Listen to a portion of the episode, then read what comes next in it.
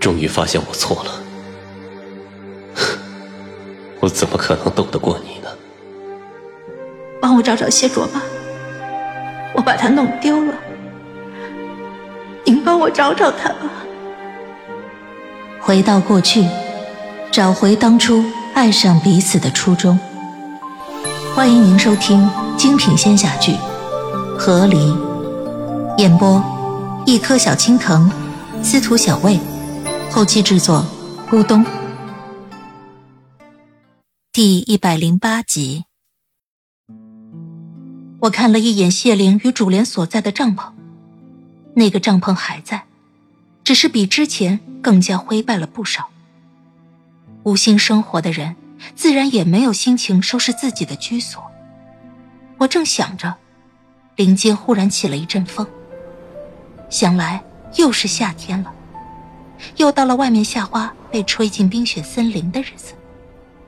只是这一次，再无小孩在林间追逐夏花。偶尔走过的一个雪狼族人，双目麻木又冷漠，根本无暇看这森林中难得一见的艳丽。撩开帐篷的门帘，便钻了进去。我想，我是真的会睡了不少时间啊。我又飘回了谢卓身边，冰湖上，谢若独自一人坐着。一如小时候很多次一样，都这么孤独的待在这个地方。我从他身后飘过去，看见他怀里拿着一根像破旧木棍一样的东西在手中把玩。我仔细一看，这才发现，这不是我的假腿吗？这是我做狗的时候谢卓给我做的假腿啊，他还留着。我望着谢卓，满目的心疼。只是，我现在再也无法变成小狗去陪伴他了。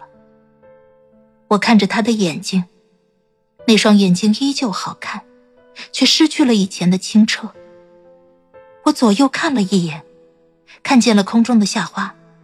此时别无他法，我只得寻了一朵大大的花，一头撞进去，想如同他小时候那样，借着夏花给他安慰。进入花朵很容易，操纵花朵。穿过谢卓的耳畔，飞到他的怀里，却费了点功夫。但我都做到了。我又像以前一样，噗的一声落在他的怀里。他也如以前一样，愣了一下，但神色却并没有多少变化。他一手仍旧拿着那只颜色都变了的假腿，一手握着我所在的夏花。他看着我，倏儿开口：“仪式尽了。”什么仪式？我没明白，但我却很着急。我不想让他多说话了，他会疼的。但谢卓似乎已经习惯了这疼痛，就像我与他成亲的那五百年里一样。我知道他不喜欢说话，却从不知他说话真的会有如剜心之痛。我偷听到谢灵说，要趁仪式时将我与邪神一同杀死。他说出这句话，我瞬间便知道这个仪式是什么仪式了。谢卓长大了，身躯成熟了，是邪神要夺取这个身躯的仪式。而谢灵还是没有放弃，他还想杀了邪神，包括献祭的谢卓。我从花的角度看向谢卓，只觉他说这话时，神色平静，毫无波澜，一如从前。沉稳的，似乎没有情绪。我也是这么想的。谢卓如是说。一如我之前在昆仑的时候，问他吃甜还是吃咸，走左还是走右，似乎他说的，并不是一句要献祭自己的话。他另一只手在那旧木棍上摩挲了两下。明日便是仪式了，都结束了。他将那小木棍收到了怀里，随后又看向了我。他轻轻拨动了一下花瓣，对着夏花开口，似在给这世间留下最后的语言。多谢你，最后带来幸运给我。明日便是仪式了，这是万万没想到的。我从黑暗沉浮中醒来后，竟会直接来到仪式的前一天。我毫无准备，但这事情本来就不需要我准备什么。这是在我遇见谢卓之前，他身上就已经发生过的事情。我现在这个灵魄之体，能做的只有旁观。我陪着谢卓回到帐篷，我看着在帐篷里静静打坐的谢卓，心里想着：这些年他又经历了什么，才能练就出哪怕明日赴死也能坦然处置的平静呢？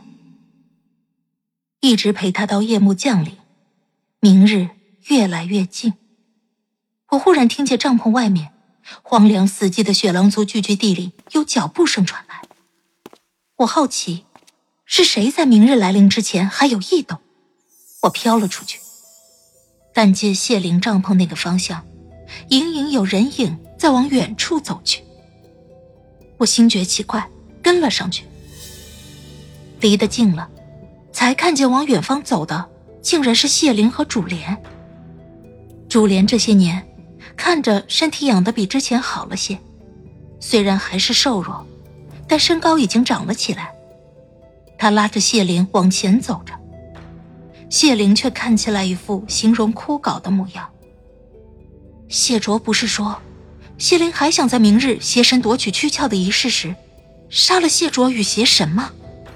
他现在怎么一副要逃跑的模样？谢灵扶着一棵冰雪树干停住脚步，他在月色下，眉目温柔的看着主莲。手指在主帘掌心一笔一画的写着字，我飘过去，跟着一笔一画的看，勉勉强强认出了他在写什么。主莲，我走不动，你去帮我寻药。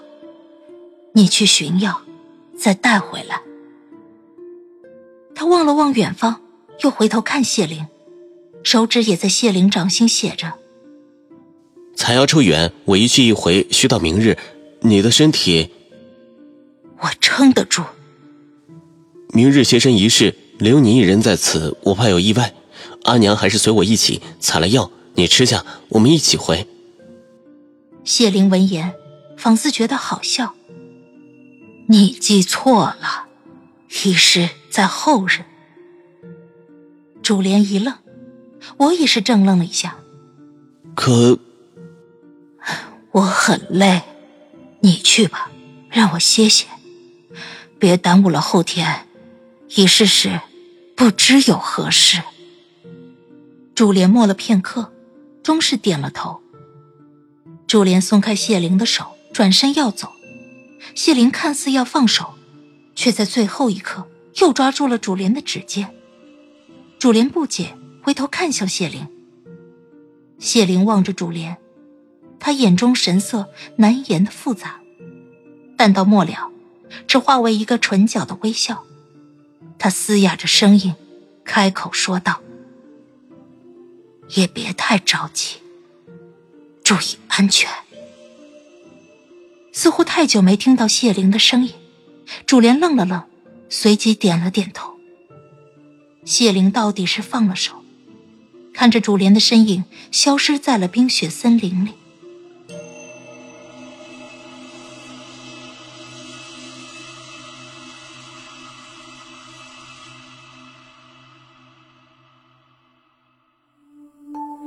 亲爱的听众朋友，本集已播讲完毕，感谢您的收听，欢迎订阅，我们精彩继续。